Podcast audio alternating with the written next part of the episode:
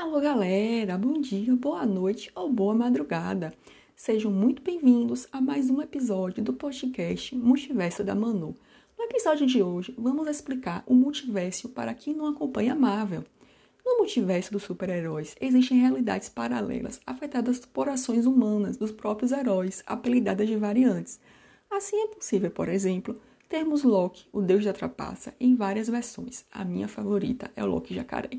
E quem sabe, quem sabe, veremos em dezembro os três Homem-Aranhas mais do que junto, together, em Homem-Aranha sem volta para casa. Vai parar a internet ser verdade mesmo. O meu favorito é o Homem-Aranha do Tobey, Tim Tobey.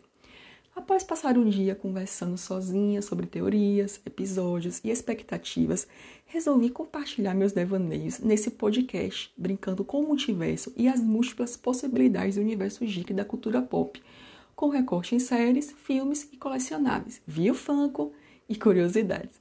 Pra galera que acha que o multiverso é só ficção, informo que o universo paralelo foi a última pesquisa divulgada pelo físico Stephen Hawking, aquele do filme A Teoria de Tudo, antes de sua morte.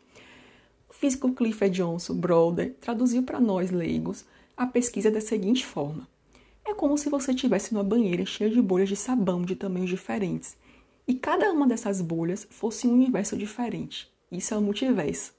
Obrigada e até a próxima!